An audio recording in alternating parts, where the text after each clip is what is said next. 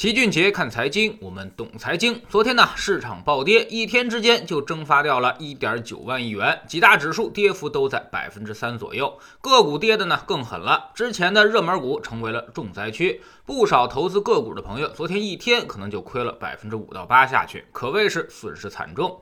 为什么会有这个跌幅？很多人都把矛头指向了央行。央行呢，昨天公开市场操作，只进行了一千亿的七天逆回购，而却有两千五百亿的逆回购到期。所以也就是说，相当于昨天一下，它就收回了一千五百亿资金。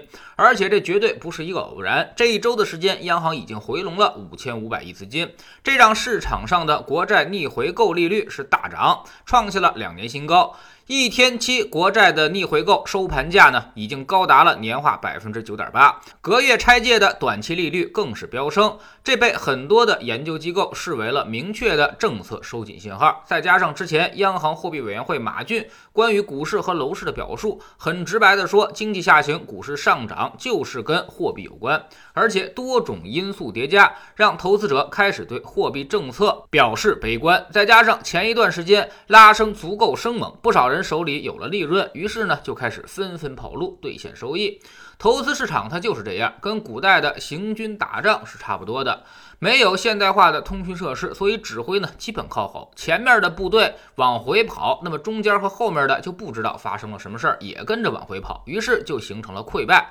前面的军队呢，就是指那些之前投资的人，他们手里有利润；而中间和后面的，指的就是那些刚刚加入的、高点接盘的，甚至买了热门股的。昨天这一跌，甚至触发了他们的止损，所以也跟着在往外卖。that. 当然，事后解释现象毫无意义。我们早就说过，未来由于市场涨到了高位，所以呢波动将变得越来越大，分歧也将越来越多。这种一天涨跌百分之三以上的事儿会越来越多的发生，这是任何一次牛市的末尾都会出现的现象，所以才让大家按照星球粉丝群的要求守住我们的配置。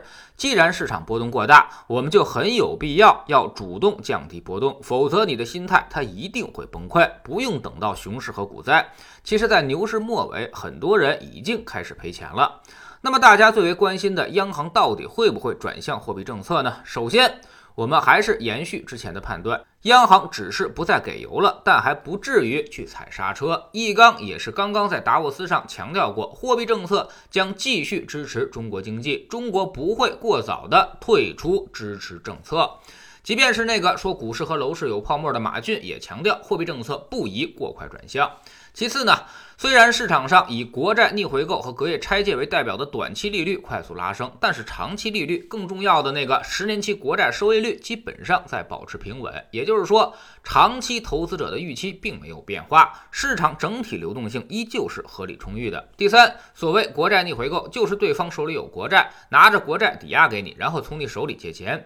这个短期的利率飙升，主要就是因为央行打了大家一个措手不及，它不会成为一个常态。事实上，在每个月末、季度末、年末都会紧张一下，今年只是反应过度而已。但是央行也会主动的进行调节，它是资金的供给端，需求有多少，它也不知道，只能看这个利率。这周利率上升过快，那么它很快就会有所反应，下周估计就能把这流动性给还回来了。举个例子，二零一九年的春节是在二月五号，而国债逆回购的高点呢，爆发在一月之初。之后呢，到了春节反而比较平稳了。二零一九年的行情大家应该都是知道的，反而在二月春节之后开启了大牛市的脚步。所以逆回购利率冲高，这只能说是短期资金紧张的现象，对于市场走势根本说明不了什么。市场长期的方向还是长期利率来决定的。第四呢，就是物价在零轴附近，核心物价也只有零点五，工业品物价。大多数也还在低位，这时候央行除非有毛病才会去回收流动性。就好比你拉肚子会再去抓一把巴豆吃个通透吗？以毒攻毒这种事儿，只有武侠小说里才会有。用在宏观经济上，最后的结果就是陷入萧条。美国大萧条是怎么来的？说白了就是经济已经那样了。美国人还在天天想着平衡预算，结果就酿成了灾难。后来你看，美国想明白这个问题之后，就再也没有发生过萧条。我们目前央行的领导都是喝着洋墨水回来的，这些道理他们肯定都懂，所以不会犯这个二。至于楼市和股市，那也要区别对待。楼市现在不便宜了，央行已经对贷款进行集中管理，这块其实已经事实上在紧缩了。至于股市，虽然不便宜，但也还没有到那么紧张的程度。反过来说，当股市还反应利空的时候，说明它还不够高。所以综合来看，央行现在呢就相当于摘了个空档，滑行一段时间。这个时间有多长？至少要滑到年中期是没有问题的。他肯定不敢踩这个刹车。经济刚有起色，今年呢是重点复苏之年，央行不会这么不识趣。再加上美国那边还有一点九万亿美元的刺激，如果我们这里收手过早，那汇率会遭遇冲击，出口经济将出现巨大的问题。所以现在更适合于靶向治疗、定点照顾，而不适合于一刀切。社融和信贷也会在高位维持一段时间，然后逐渐的、缓慢的进行回落。对于市场来说，市场后面呢肯定还有情绪阶段。现在喊狼来了，但其实狼没来。后面等到狼真的来了，没人理会的时候，才是真正需要撤离的时刻。我们的策略呢，就是边打边撤，有序上岸，千万别被那个市场情绪所裹挟。你要是跟大家一起咋咋呼呼，那么最后就丧失了识别市场情绪的能力。所以你要想在市场中赚到别人兜里的钱，那么你首先得站到他的对立面去才行。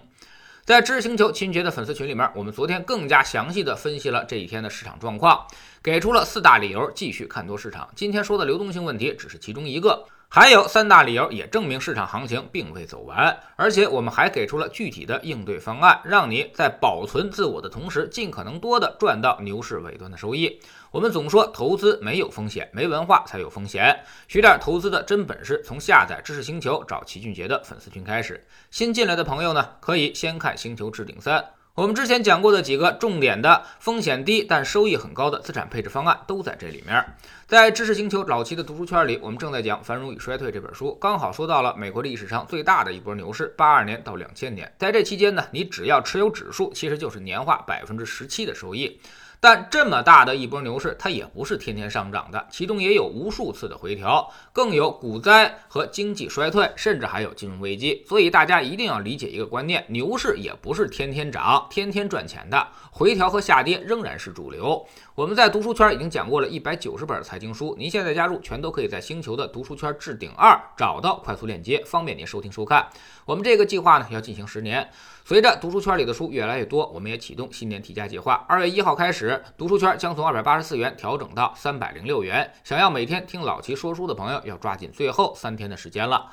老用户依旧是一九九续费，读书圈学习读万卷书，粉丝群实践行万里路，各自独立运营也单独付费，千万不要走错了。苹果用户请到老齐的读书圈同名公众号里面扫描二维码加入，三天之内不满意全额退款，可以过来体验一下。